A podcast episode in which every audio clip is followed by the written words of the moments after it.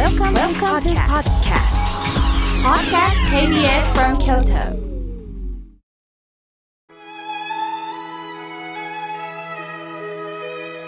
改めまして、僧侶の河村明慶です。え今日は第2回目の公開録音ということで、今私の目の前には30名のリスナーの皆様がお越しになっています。ちょっと声を聞いてみたいと思います。皆さん、おはようございます。おはようございますありがとうございます。練習は一度もしてないのに、息もぴったりと合ったお声をありがとうございます。さて、えー、ここからは、えー、法話をお届けいたします。さあ皆さん、法話と言いますと、講義とちょっと違うんです。あの、講義を聞くとか、講演を聞くっていう機会もね、あると思うんですが、講義というのは、専門知識をお持ちの先生が、まあ皆様に向かって研究していることを解説していくのが講義なんです。そこには答えを出さなければならない時があります。そうしないと私たちは納得もできませんよね。しかし法話というのは仏法の法です。つまり仏様の教えの言葉、生きていく中での、やはり道理、道というものを届けて、それを自分のこととして受け止めて、答えを出すんではないんです。ではどうしたらいいのか、何なのかという問いを持たせていただくのが、実は法話に出会うということです。つまり、生きる中でのテーマをいただくということなんですね。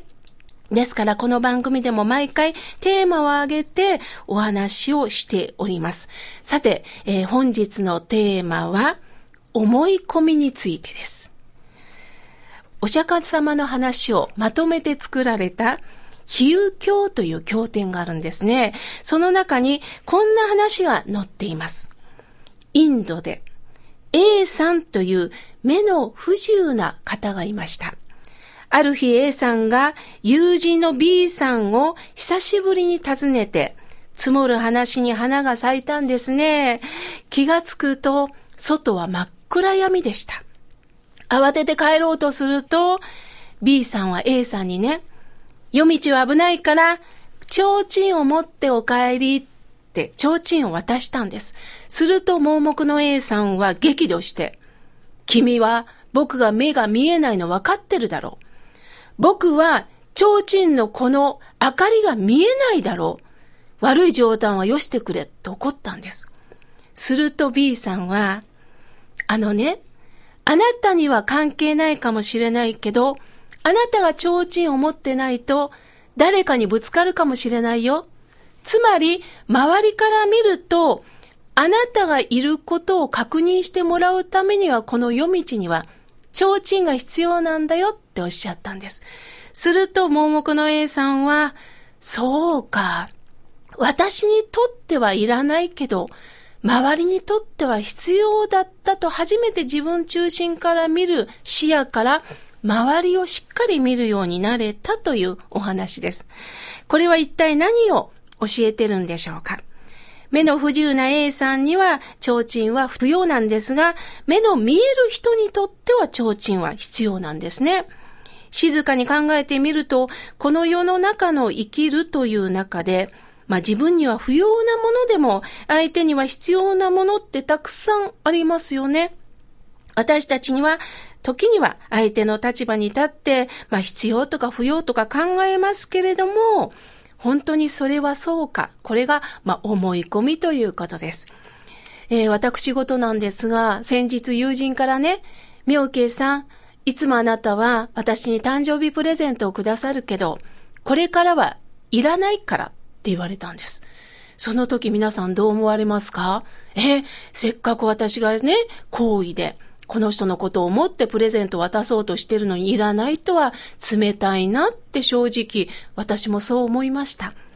でも次に彼女が言ったのは私は一人暮らしだからって言ったんです。つまり物がどんどん増えることによって年齢とともに断捨離をしていかなければいけない。やはり物のあのが増えてくると誰があと片付けるの？すると妙慶さんあなたとゆっくり会話をしながら食事した方が心の中に思い出として残るじゃないっておっしゃった時に、あ、そうだな。こういうことをはっきり言える関係って素晴らしいなって思いました。例えば、笑顔もそうですよね。この番組のタイトルになっております。この笑顔も、病で今寝てらっしゃる方は、笑顔を出すような心理、心境にはなりませんよね。でも、病で倒れた方、そして病院のベッドで寝てらっしゃる方は、看護師さんや介護をなさってくれる方、お見舞いをしてくれる方の笑顔に癒されるんです。だから私は笑顔出せないけど、周りの笑顔に癒されていく。すると、この人は私が一生懸命介護したのにありがとうも言わないじゃないか。ね、落ち込む必要ないんです。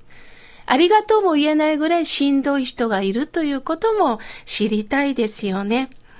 さて、えー、話変わるんですが、私は前東京に出張に行った時に、電車のポスターを見てびっくりしました。